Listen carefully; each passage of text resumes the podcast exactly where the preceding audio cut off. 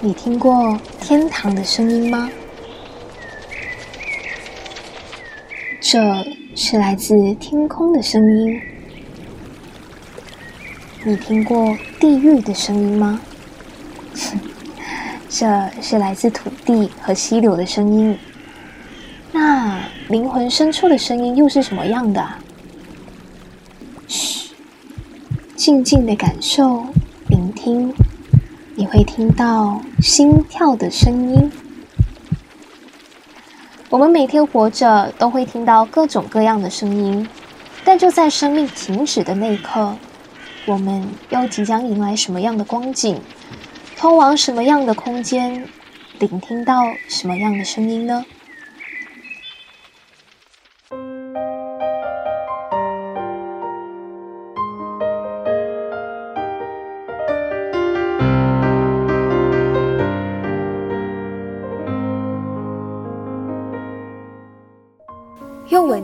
记录生活，用声音拼凑故事。生活世家，Hello，你好，我是佳苑，欢迎你来到生活世家这个小小世界。哇，这期节目等了差不多两个星期的时间，终于上线了。那这也要跟大家说一声不好意思啦，因为原本答应这期节目本来是要在上个星期就上线了的，只是。嗯，如果大家有在追踪生活世家的 IG 专业，就会知道我的电脑。它在前一阵子就是因为使用过度，然后就导致电脑长期处在一个过热的情况下，然后变成电脑里面的那个 WiFi intermittent，它就这样子被烧坏了。然后我大概有几个星期的时间吧，电脑完全没有办法 connect 到 WiFi，所以很多事情都做不到嘛，就逼不得已的情况下把它送去厂内修理。然后那个跟我接洽的人原本是讲。说哦，这个修理时间很快罢了啦，大概需要一个星期的时间就可以修理好，然后让我取回电脑。可是就在上个星期，当我准备要去店里取回我的电脑的时候，我已经在路程了哦，我就接到那个人的电话，他就跟我说，呃，你还需要等多一到两个星期的时间，因为这个电脑还没有修好，就变成。很多东西已经安排好要做了，就是因为现在电脑还没有办法回来，所以就需要又再调整一下所有的东西啦，也就造成这一期节目的一个小小 delay。这里呢，还是要跟大家再次说一声非常的不好意思，让你们多等一个星期的时间。那回到这一期的节目呢，这是我们纳凉特辑的 Part Two。如果还没有收听 Part One 的朋友，可以上到各大平台，包括 Spotify、Apple Podcast、Google Podcast、KKBox、First Story 跟 Pocket Cast 去搜索“生活世家”，呃，收听第六期的节目。当然，你也可以先收听这一期的节目，再倒回去收听 Part One 的部分也没有关系。毕竟，呃，虽然这两期节目想要探讨的那个方向大致上是类似的，但是分别要跟大家探讨的大课题又不相同。那前一期。跟大家探讨的更多是关于到死亡恐惧的部分。当死亡真的降临的时候，你是不是真的做好准备去迎接它，并且接受这个事实呢？我们应该要保持着什么样的心情跟态度去接受每一个生命的终结和告别呢？当你知道生命总有会抵达终点的那一刻，又有什么是你很想要做，但是却还没有做的事情呢？基本上，这是我们之前一起探讨过的一些课题。那不知道听了这期节目的朋友，对于面对死亡这个生命的课题，又有着一个什么样的全新理解或者是想法呢？都欢迎你来跟我分享跟交流的。我们经常都会讲哦，人固有一死，死亡它是一种非常自然的规律，也是我们大家都没有办法逃避的宿命。但是，你有没有想过这个问题？当我们真的即将走到生命的这个所谓的停靠站的时候，我们的下一站又是哪里呢？我们是会完全消失在这个世界，从此这个世界上没有任何我们存在过的痕迹吗？还是我们会保留着今生的记忆，继续在另一个平行时空开启我们新的生活呢？又或者是好像呃，一般宗教灌输我们的，我们死了之后就会根据今生我们所做的一些事迹，好人就会上天堂，坏人就会下地狱。还是会像从小听到大的那种鬼神之说，我们人在死后的七七四十九天之后，就会喝下孟婆汤，投胎转世，去过一个崭新的生活呢？关于这个课题，我们听过太多太多不同的版本的故事跟揣测，那到底哪一种说法才是真的？嗯，我没有办法给大家提供一个最准确的答案。但是在这期节目当中，会透过一个个不同的真实故事和实验，陪大家一起去想象这一幕幕不同的光景。不管是在偶像剧八点档，还是在现实生活中，我们都应该看过这样子的一幕：当某个人在被宣告死亡的那一刻，他身边的家人朋友总是会非常的痛心。有的会在死者身边，因为情绪崩溃而痛哭流涕；那有的也会跟死者说说话，对他进行最后的告别。那在我们一般人的认知里，我们都会觉得，其实这个时候，不管你跟那个刚走的人说的再多都好，这些话纯粹只是说给自己听而已。毕竟已经离开的那个人，他终究还是走了，那些话他都再也听不到了。我们都会认为这些所谓的最后的告别，或者是最后的话语，纯粹只是让你自己的一切不舍啊、内疚啊、抱歉、难过等等这些情绪有一个宣泄口。That's all。因为正常来说，我们都会认为，当某个人的生命来到了尾声，当他失去了脉搏、心跳，就代表一个生命的逝去。聊到生命的这个大课题的时候，我不知道大家呃，偶尔在有空的时候，会不会像我一样，曾经想过这样的一个问题：人到底在走的那一瞬间，他们会经历一个什么样的过程？那在准备这一期节目的过程中，我就上网去找一找一些真实的个案，去看一看，呃，那些人的一个故事。但是很奇妙的是，经过过去几千几百年以来的记载，有非常非常多的专业医生跟护士，包括科学家，他们都给出了一个结论：其实人在濒死或者是刚死去的短时间内，依旧可以听到来自外界跟周围的声音。那个瞬间，他们的感受其实还是很清晰的，他们可以清楚的听到医生宣告自己已经死亡的声音。也可以清晰的听见身边家人朋友们悲伤的哭泣声。我们都知道，当人在正常死去的时候，他的呼吸跟心跳都已经停止，也不会再跳动。当然，死者体内的血液也不会再将氧气啊、营养等等运送到他全身的各个器官。但是在这个时候，人的大脑还是会靠着残留的那一些氧气存活一段时间。那这个时间一般上只是大概十几分钟左右而已。在这段时间里面呢，死者的视觉跟触觉都会是率先丧失功能的那一个。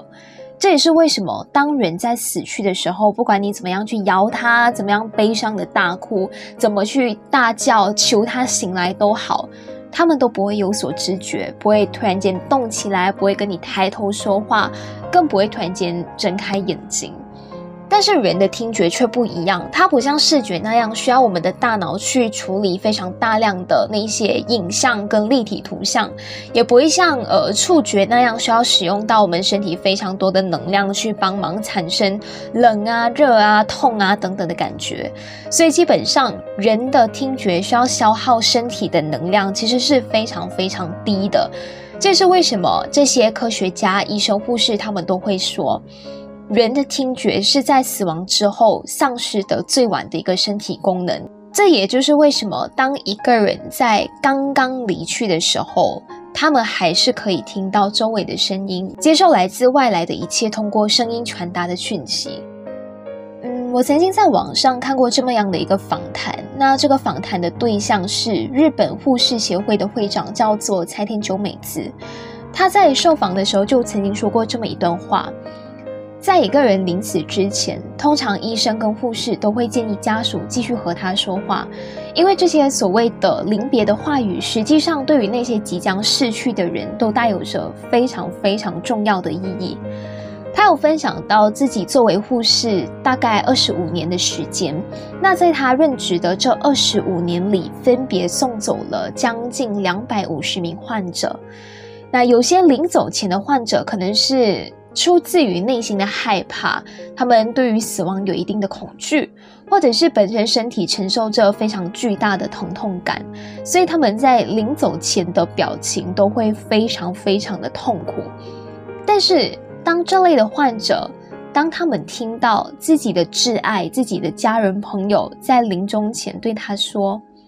谢谢你一直以来的陪伴，我爱你”等等这类的话的时候，他们的表情瞬间都会变得非常的柔和，而大部分的患者也都会带着这样微笑柔和的表情离开人世。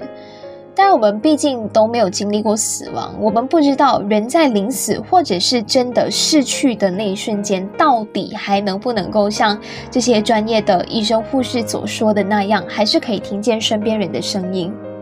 但是如果真的有一天，身边的家人朋友真的因为一些事情差不多要走了，比起在他们临走前撕心裂肺的大哭，或许我们可以尝试在他们耳边。跟他们说说话，让他们在临别都能听到来自家人朋友的声音跟这些温暖的话语。或许这可以减缓他们对于死亡的恐惧跟害怕，也算是给他们一个最好的送别吧。我还记得在第六期节目上线之后，就有收到一位来自听众朋友的私信。他告诉我说，他的家人因为肝脏出现了一些问题，那这个病情持续了大概有两年左右的时间，但是他的家人最后还是不敌病魔，在今年的五月份走了。在这里我就不透露这位朋友的名字，毕竟这是他家里比较敏感的一些话题。我非常印象深刻的是，他那个时候在不经意间就聊到，哎，不知道我阿妈走了之后。他会不会是去找我阿公了呢？对于人死后的世界，我们听说过太多太多不同的说法。先跟大家分享我在这几年内所听到的身边的人跟我分享的一个真实经历。我有一个姨丈，他是我妈妈那边的亲戚。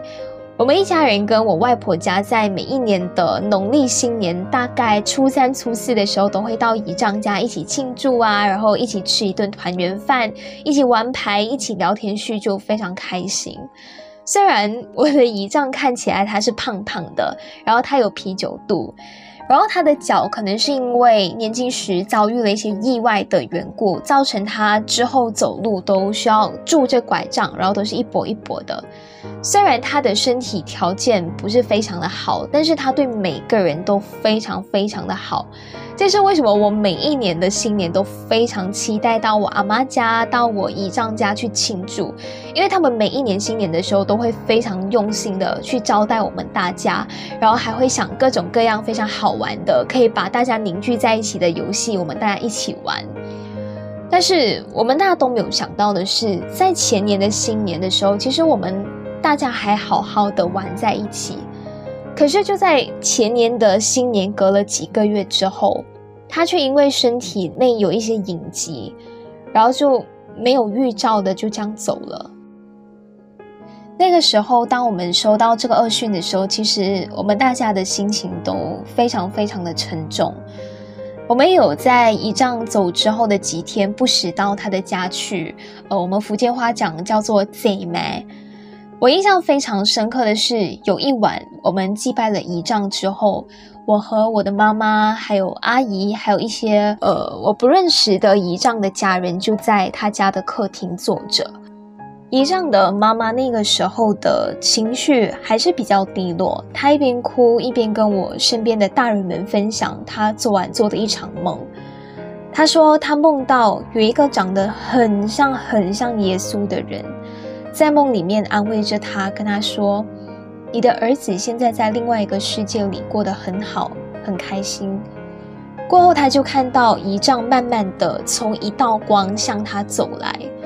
可是，在梦里面，他描述他看到的仪仗是年轻的那个他，长得很精壮，没有啤酒肚，然后也没有跛脚。那个时候，在梦里面，仪仗就对他说：“妈妈，不要哭了，我现在很开心。”我会过得很好。当他在分享的时候，虽然我只是一个聆听者，但是我不知道为什么是我泪点低吗，还是我感性吗？我也不清楚。但是我真的是忍不住跟着他的故事，他的情绪鼻酸，然后有种真的差不多要落泪的感觉。但是因为我的家人都在身边，也不好让他们看到，哎，我怎么坐着坐着，突然间自己哭了，所以我就忍着。那在我们回家的路上，我妈妈就和我分享，她听到姨丈的妈妈说的那一番话的时候，她的一个真实感觉。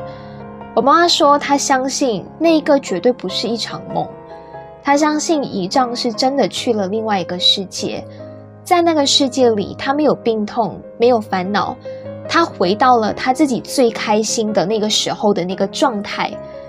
那一瞬间，我觉得我和我妈妈的想法是一致的。虽然我完全对死后的世界没有一个概念，但是有些事情你就是会相信，即使它没有被你验证过，没有被证实过。我不知道大家有没有过这种被逝去的亲人托梦的真实经历，我自己是从来都没有，都是听身边的人说过哦，他们有过这样子的一个经历。那如果你有过这样子的一个经历的话，也欢迎你跟我分享你的故事，包括你自己的想法，你相信这些事情吗？对。那回到刚刚那位朋友的问题，人死之后到底会通往什么样的世界？我在网上做功课找资料的时候，就有看到美国有一名心理学家，他叫雷蒙德博士，他就有曾经针对这个问题研究了总共一百五十个濒临死亡的人，然后根据他的研究，他也得到了自己的一套理论。那这里就跟大家分享，供大家一个参考。他的研究结果显示。人在死的那一瞬间，就好像刚刚一开始跟大家说的，是可以明确的听到医生或者是在场其他人宣告自己死亡的那一把声音。这个时候，当他听到自己被判死亡的时候，他整个人就会感觉自己生理上的衰竭达到了一个极限。那经历了一阵阵生理上的疼痛之后，这个死者他就会发现自己悬浮在一个黑暗的维度当中。整个人会有一种非常舒服的感觉，慢慢的，他就会听到一些奇怪的声音，这种声音像是一首歌曲，又很像是很多人在你身边窃窃私语。之后，他就会被拉入一个完全没有空气的圆柱体空间。那根据这些濒临死亡，但是最后又起死回生的人亲口口述。他们说，当你来到这个空间的时候，你的灵魂就已经完全跟身体分开来了。所以这个时候，不管你说什么，都不会有人听见。那慢慢的，你就会从原本非常舒服的感觉，突然转换成一种非常强烈的孤独感。再过了一段时间，你就会慢慢的发现到周围出现其他和你相同的灵魂，而这些灵魂像像是。帮手这样子的一个角色吧，会引领这些刚死去的亡魂平安的过渡到另外一个亡灵的国度，最后这些灵魂就会到达某个像边界一样的地方。有的人说这是一扇门，也有人说他看到的是一团迷雾、一团烟雾，然后也有的人说哦，那个边界像是一个篱笆或者是一滩水。那如果成功跨越了这个边界，就等同于你到达了另一个空间，另一个我们都看不到的国度。但是如果你无法通过这道边界的话，这些灵魂就会被打道回府的概念，也就是会出现所谓医学上的奇迹，所谓的起死回生的现象发生。我没有办法在 这期的节目当中告诉大家，哎，究竟这些研究、这些说法到底是呃百分之百真的，还是其他人凭空捏造的？那这些可能就要留给大家自行来思考。除了这个美国心理学家所做的研究之外，来自美国还有另一位拥有一定权威的脑神经外科手术医生，叫 A 本。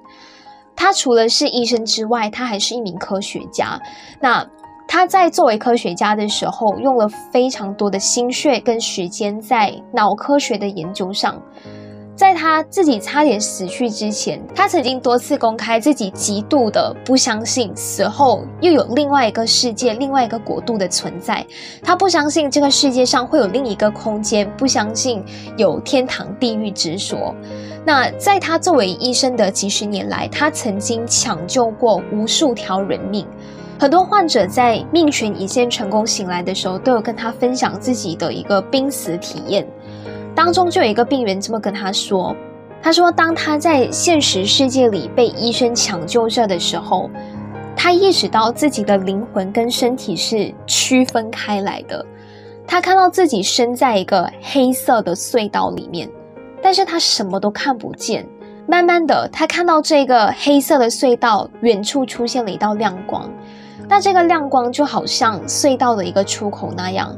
所以这个病人他就一直往前走，一直往前走。当他越来越往前的时候，那道亮光就离他越来越靠近。慢慢的，他就走进了这个亮光当中。那这个时候，他的身边突然间出现了一个男人，而这个男人就是他多年前死去的父亲。他告诉 A 本，他的爸爸那个时候对他说：“赶快回去吧。”听到这句话之后，他就感觉到一股重量拉着他往下走，最后他就回到自己的身体里，然后他就醒来了。Aben 他说，在他作为医生的这个过程当中，他听过太多太多这类的经历，但是他始终就是不相信。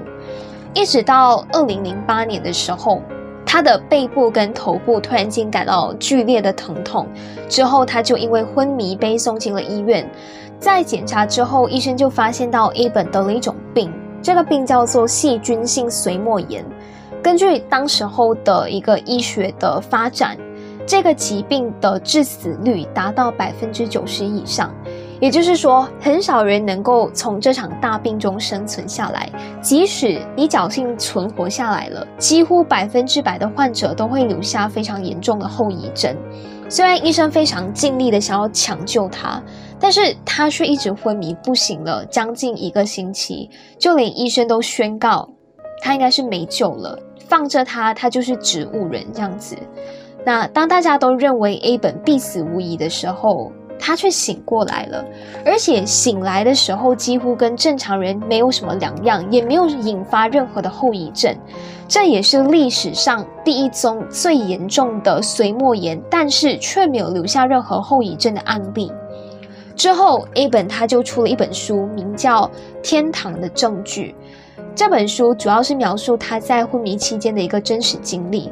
他在书中就描绘到。他在昏迷的期间，看到自己站在一个非常黑的空间里，具体是什么空间他并不知道，但是就是感觉那个四周围都是墙壁，然后是处于一个非常密不通风的状态，而且墙壁的四周围都有那种会动的血管，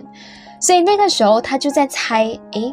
自己会不会是在人体的子宫里，就好像回到胎儿的那个状态，突然间。他的头顶上亮起了一道光，这把光把他的周围都包围住。他又进到一个很亮的隧道里面，然后被传送到另外一个空间。听起来真的很不可思议，很像一场冒险之旅。诶，从一个空间跑到另外一个空间这样。那他在书中就有继续描述，被传送到另外一个空间之后，他就开始出现飞翔的状态。飞着飞着，他就发现到一个他并不认识的陌生女子，然后这个陌生女子就跟他说，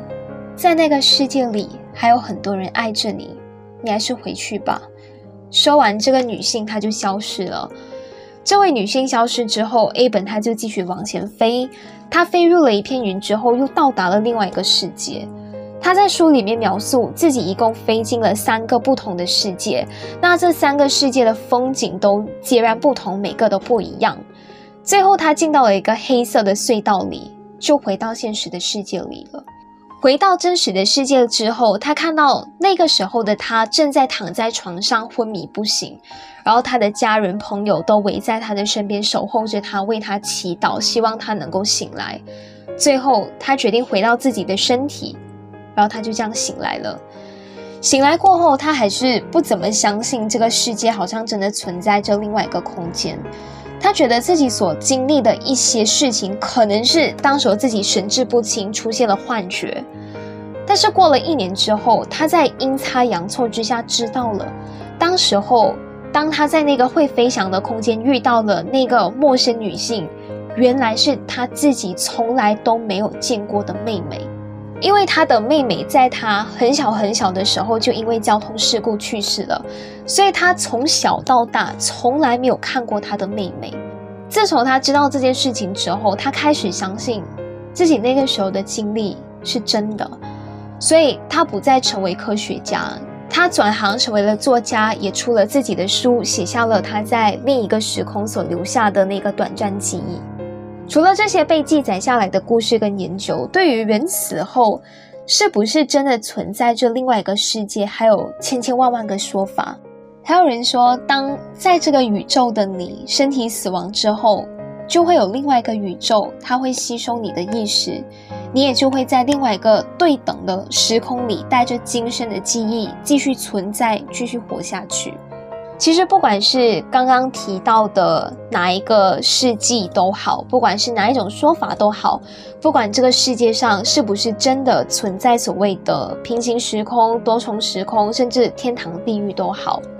我自己个人的感觉，我觉得在做了这期节目，在看了非常多的真人真事这种案例之后。它让我看到生命非常奇妙的地方，也让我看到生命延续的各种可能性。可能很多人都认为死亡它意味着消亡，意味着你从此就不会再存在。但是或许生命的消逝并不意味着全然消失，可能只是换种形式继续活下去。当然，事实究竟是怎么样，其实我们都不知道。那大家就相信你心中所相信的那个事实，那个版本就好。那今天的节目也来到了尾声，不知道你对于今天的主题和各种讨论又有着什么样的一个看法？欢迎你到生活世家的 IG 专业跟我分享你的想法，又或者是到生活世家新开通的反馈通道，我想对生活世家说这个 Google Form 去填写你对于这期节目或者是整体节目的一些反馈。不管是好的坏的，我都会看。那节目的最后，如果你喜欢生活世家长期制作的这些内容的话，也可以到资讯栏所贴上的 Linktree 链接，点击赞助通道，小额赞助这个节目。当然，呃，你的每一个留言或者是分享，也是给予这个节目最大最大的一个鼓励。好啦，那这期节目就到这里为止，我们下期节目再见，拜拜。